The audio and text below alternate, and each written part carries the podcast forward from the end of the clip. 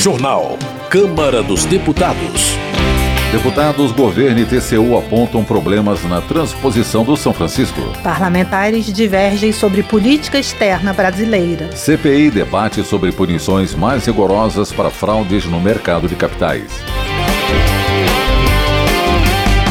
Boa noite. Em audiência da Comissão Parlamentar de Inquérito da Americanas, debatedor defendeu que a CPI sugira uma lei para punir de forma mais rigorosa as fraudes no mercado de capitais. Saiba mais com a repórter Maria Neves. As fraudes sucessivas no mercado brasileiro de capitais decorrem da certeza de impunidade dos infratores, sustentou o presidente da Associação Brasileira de Investidores, Aurélio Valporto, na primeira audiência pública da CPI das Americanas.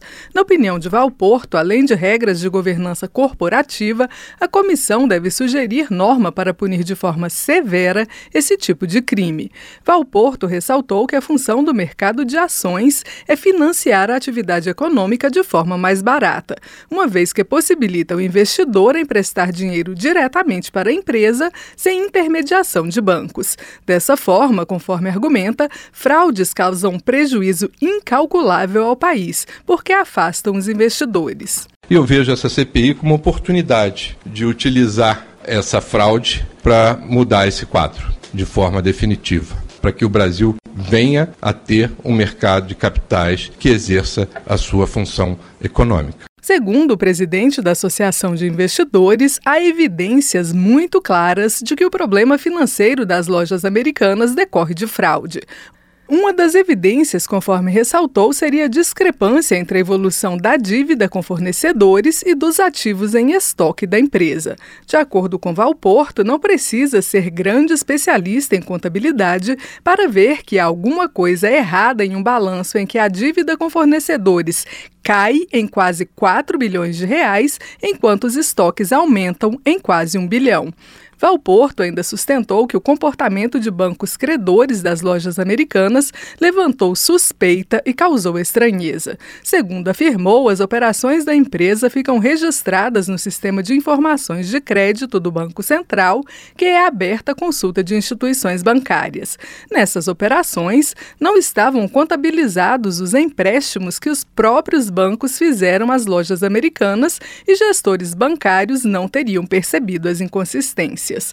Relator da comissão, o deputado Carlos Chiodini, do MDB de Santa Catarina, destacou que faz parte das atribuições do colegiado descobrir as responsabilidades pelo rombo bilionário nas americanas. A grande dúvida é que, dentro de uma estrutura organizacional, de um grupo empresarial como as americanas, quem nós podemos atribuir as falhas de governança corporativa que culminaram nesse rombo bilionário? Somente a um ator ou vários tantos, de uma forma ou outra, envolvidos? Quem poderia ou deveria ter ter tempestivamente descoberto essas inconsistências nos demonstrativos contábeis e tornando público esse fato.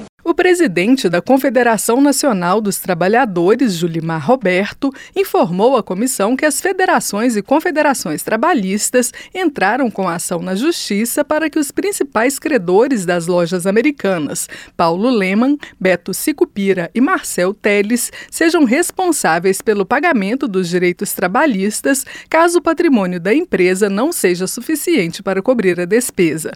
As ações também pedem o bloqueio de um bilhão e meio de reais das americanas e dos três acionistas majoritários para processos trabalhistas dos empregados já demitidos, informou o representante da CUT.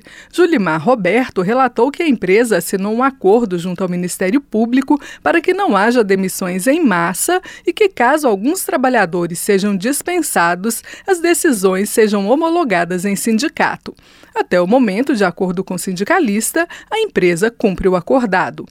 Na opinião da deputada Fernanda Melchiona, do PSOL gaúcho, é importante a CPI também pensar em medidas para proteger trabalhadores e pequenos fornecedores da empresa. A parlamentar sustentou que, tradicionalmente, em processos de recuperação judicial, os empregados são os mais prejudicados. Segundo ela, correm ações trabalhistas no valor de 1 bilhão e 500 milhões de reais na Justiça relativas a esses processos. Da Rádio Câmara de Brasília, Maria Maria Neves. Segurança Pública.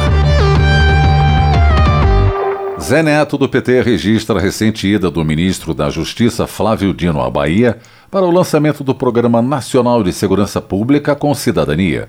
O deputado elogia a ideia de valorizar as guardas municipais e de fortalecer a segurança pública a partir do combate ao racismo estrutural e à violência de gênero. Lídice da Mata, do PSB, também registra a entrega de equipamentos de segurança pública, como armamentos, viaturas e motocicletas, por meio do Programa Nacional de Segurança Pública com Cidadania na Bahia. Saúde.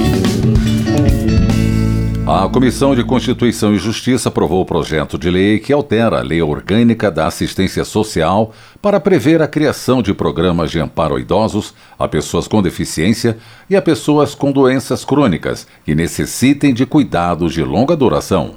A matéria é de Murilo Souza. Segundo o autor, o ex-deputado Eduardo Barbosa, o objetivo é obrigar os serviços de assistência social a criar programas de amparo dirigidos a grupos que se encontram em situação de maior vulnerabilidade social.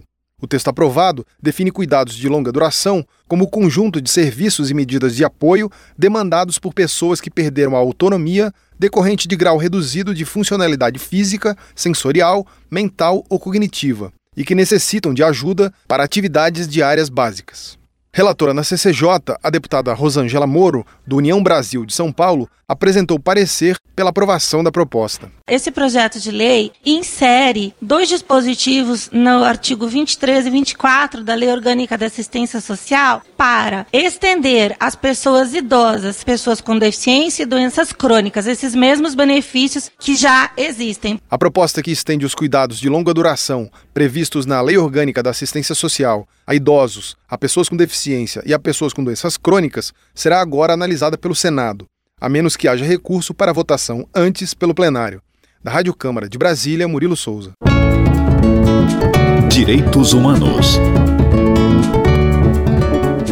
Luiz Couto, do PT da Paraíba, elogia a ação da Polícia Rodoviária Federal que resgatou em 2022 181 crianças e adolescentes em situação de exploração sexual nas estradas do país. O deputado ressalta que nos últimos dois anos foram mapeados quase 10 mil pontos vulneráveis nas rodovias. Charles Fernandes, do PSD, agradece a todos que contribuíram para a implantação do Núcleo de Atendimento Especializado à Mulher em Guanambi, na Bahia. Ele destaca que a luta agora é para que seja instalada uma delegacia de atendimento à mulher para atender melhor as vítimas de agressão, perseguição e feminicídio na região. Benedita da Silva, do PT do Rio de Janeiro, manifesta indignação contra o que ela chama de tentativa de apropriação indevida das políticas sociais implantadas pelos governos petistas de acordo com a deputada, Lula foi e é o presidente que mais investe em políticas de desenvolvimentos ambientais e sociais. Relações Exteriores. Merlong Solano, do PT do Piauí, entende que a política externa do Brasil ao longo da história atendia apenas os interesses de outros países e essa mentalidade só começou a ser mudada no governo de Getúlio Vargas, que adotou uma postura nacionalista e criou a Petrobras como uma empresa estratégica. Merlong Solano parabeniza o presidente Lula por dar continuidade a essa política, enfatizando a importância da autonomia, da altivez e de relações comerciais com diversos países, incluindo a América do Sul, África e Ásia. Pedro Kizai, do PT de Santa Catarina, elogia a política externa do governo federal, principalmente por não se aliar a países envolvidos em conflitos. Ele enfatiza que não é papel do Brasil apontar erros, mas buscar promover a paz e a solidariedade internacional. Pedro Kizai também salienta a oportunidade histórica de o Brasil se tornar uma potência econômica e ambiental por meio do desenvolvimento sustentável e da transição energética. Kiko Seleguin, do PT de São Paulo, defende o fim do isolamento da Venezuela imposto pelos Estados Unidos, que, segundo o deputado, gera apenas violência e fome. Na avaliação de Kiko Seleguin, é preciso que o Brasil acolha os países pobres do mundo e se coloque de maneira altiva no mapa da geopolítica internacional.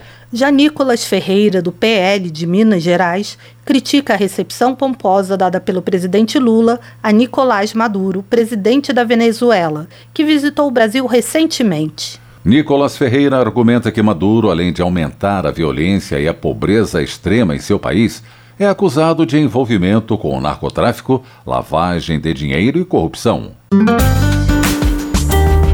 Votação. A Câmara aprovou dois acordos internacionais, um com países do Mercosul e outro com Angola. Mais detalhes com Antônio Vital. O plenário da Câmara aprovou dois acordos internacionais assinados pelo Brasil. Um deles sobre assistência jurídica em assuntos penais com os países do Mercosul e o outro sobre serviços aéreos com Angola. O acordo sobre assistência jurídica faz parte do processo de integração econômica do Brasil com os demais países do Mercosul, Argentina, Uruguai e Paraguai. O que motivou a assinatura do texto foi o aumento dos crimes transnacionais nas cidades fronteiriças. O acordo estabelece que cada um dos países vai designar uma autoridade central para receber e trocar informações em casos penais ocorridos nas fronteiras, de modo a agilizar assistência jurídica a cidadãos envolvidos ou acusados de crimes. O deputado Marcel Van Hatten, do Novo do Rio Grande do Sul, integrante do Parlamento do Mercosul, destacou a importância do processo de integração para que o bloco possa estabelecer acordos como o que está sendo negociado com a União Europeia. Estamos discutindo um tratado de livre comércio com a União Europeia e é muito importante que ele seja celebrado. Só dos, das taxas de exportação que hoje o Brasil enfrenta para mandar os seus produtos para a União Europeia nós vamos eliminar em quase 91% dos casos. Mas nós temos que resolver mais os nossos assuntos internamente aqui também e por isso somos favoráveis a este acordo do Mercosul, da representação brasileira no Mercosul. Já o acordo sobre serviços aéreos com Angola estabelece regras de operação para empresas aéreas dos dois países em cada um dos territórios.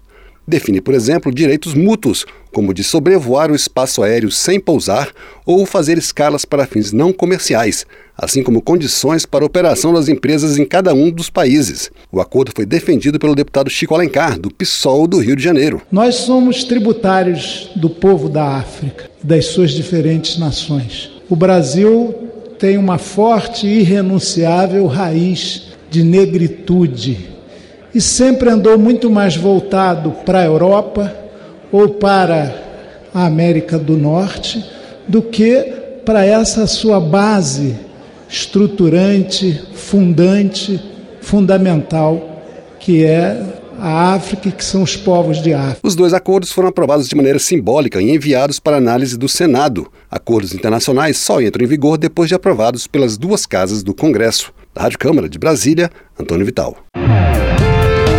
Economia. Paulo Folheto, do PSB do Espírito Santo, afirma que depois do arcabouço fiscal, a aprovação da reforma tributária aguardada há décadas é fundamental para elevar a produtividade na economia nacional. Na avaliação de Paulo Foleto, o texto da reforma tributária deve prever a desoneração de impostos ao longo da cadeia produtiva, das exportações e dos investimentos. Rogério Correia, do PT de Minas Gerais, destaca que o crescimento de 3,6% do produto interno bruto no primeiro trimestre supera as expectativas de muitos economistas. Rogério Correia ainda sugere a redução da taxa básica de juros como um antídoto para impulsionar os investimentos da iniciativa privada e garantir o crescimento econômico. Evaíra Vieira de Melo, do PP do Espírito Santo, condena o novo arcabouço fiscal do Executivo e afirma que o governo Lula se baseou num hipotético aumento de receita, possibilitando gastos de até 250 bilhões de reais. Na visão de Evair Vieira de Melo, o governo não tem um plano de investimento industrial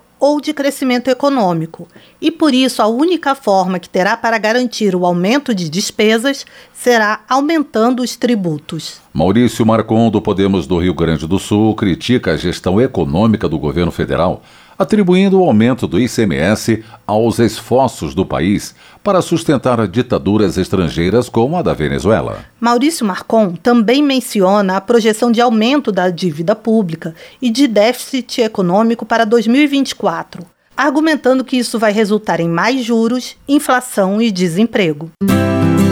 Trabalho. Vicentinho, do PT de São Paulo, pede que o Ministério da Previdência Social contrate os mil aprovados do último concurso do INSS. O deputado ressalta, no entanto, que o número ainda não vai suprir a demanda de 7.500 funcionários necessários à autarquia. Para Alice Portugal, do PCdoB da Bahia, é importante que haja pressão popular para garantir o cumprimento dos pisos salariais do magistério e da enfermagem, para que o Estado possa oferecer serviços públicos de qualidade. Gilson Daniel, do Podemos do Espírito Santo, elogia a elaboração de um acordo entre o Conselho Nacional do Café e o governo federal para a adoção de boas práticas trabalhistas na cafeicultura. O deputado explica que a medida visa formalizar a contratação temporária. Desenvolvimento Regional. Em audiência na Câmara, deputados, governo e representantes do TCU apontaram problemas de gestão e manutenção na transposição do Rio São Francisco. Saiba os detalhes com o repórter José Carlos Oliveira. Os problemas de gestão e manutenção na transposição das águas do Rio São Francisco mobilizaram parlamentares e técnicos do governo federal e do Tribunal de Contas da União em debate na Comissão de Fiscalização Financeira e Controle da Câmara dos Deputados. O entrave mais urgente está na paralisação do deslocamento de água do eixo norte desde janeiro em decorrência de trinca em uma das estações de bombeamento detectada em 2019 e agravada no fim do ano passado. O organizador do debate, o deputado André Fernandes, do PL do Ceará, reclama de atraso nas obras. Existe esse problema na BI3. O governo federal, no início do ano, disse que resolveria em maio, depois resolveria em junho, e agora a nova data é na primeira semana de julho, que o povo brasileiro e o povo nordestino sofrem. O secretário nacional de Segurança Hídrica do Ministério da Integração e Desenvolvimento Regional, Giuseppe Vieira, explicou que a paralisação no eixo norte se deu por prudência e orientação técnica, ressaltando que a retomada do funcionamento é prioridade do governo federal diante da demanda dos nordestinos. A adequação hidromecânica e recuperação estrutural estão em execução. Há previsão de volta do bombeamento da água na segunda quinzena de julho, desde que se tenha segurança técnica, segundo o Giuseppe. A gente está atento aos problemas estruturais que foram detectados, a situação do que está ocorrendo de paralisação da estação do bombeamento 3, ela é séria, mas ela está sendo enfrentada com muito comprometimento pelo governo federal, por nossa equipe técnica que está atuando aí dioturnamente pela retomada do bombeamento. A transposição das águas do Rio São Francisco começou em 2008 e já custou mais de 13 bilhões de reais. A meta é garantir segurança hídrica para 12 milhões de moradores de 390 municípios de Pernambuco, Ceará, Paraíba e Rio Grande do Norte. O eixo norte tem 260 quilômetros de extensão. Já no eixo leste, com previsão de 217 quilômetros, o avanço é gradativo, segundo Henrique Bernardes, diretor de infraestrutura da Codevasf, a companhia de Desenvolvimento dos Vales do São Francisco e Parnaíba, responsável pela gestão e manutenção desse trecho. Em 2021, entregamos pouco mais de 86 milhões de metros cúbicos de água. No ano de 2022, 129 milhões. E no ano de 23 até 31 de maio já entregamos mais de 55 milhões de metros cúbicos de água. Então isso representa mais de 42% até agora, que já foi fornecido no ano anterior, e mais de 63% nesses primeiros cinco meses do ano, do total que foi fornecido no, no ano de 2021. Vários deputados dos estados que deveriam ser beneficiados pela obra manifestaram revolta com a série de problemas que impedem a chegada da água à casa da população. A chefe de auditoria de infraestrutura urbana e hídrica do Tribunal de Contas da União, Keila Boaventura, concordou com as críticas ao PISF, o projeto de integração do Rio São Francisco. Realmente é inaceitável uma obra que iniciou 15 anos atrás e até hoje não se sabe exatamente quando ela vai entrar efetivamente em operação, né? Uma obra que foi entregue por etapas, né? Em 2017 as estações elevatórias de bombeamento foram entregues, agora já apresenta sinais de desgaste, sendo que o PISF ainda nem está operando oficialmente, né? Desde o início das obras, o TCU detectou mais de 800 irregularidades na transposição do São Francisco. Na lista de problemas estão projetos básicos deficientes, sobrepreços, aumento significativo nas estimativas de custo final e falta de infraestrutura nos estados para se chegar à meta de 12 milhões de beneficiados. Entre as soluções para melhorar a gestão do projeto, a representante do TCU e os deputados que participaram da audiência defenderam a aprovação do projeto de lei batizado de Marco da Política de Recursos Hídricos. Da Rádio Câmara de Brasília, José Carlos Oliveira. Termina aqui o Jornal Câmara dos Deputados, com trabalhos técnicos de Tony Ribeiro e apresentação de Paulo Gonçalves e Mônica Tati. Uma boa noite para você. A Voz do Brasil retorna na segunda-feira. Um bom final de semana e uma boa noite. Você ouviu A Voz do Brasil. Boa noite.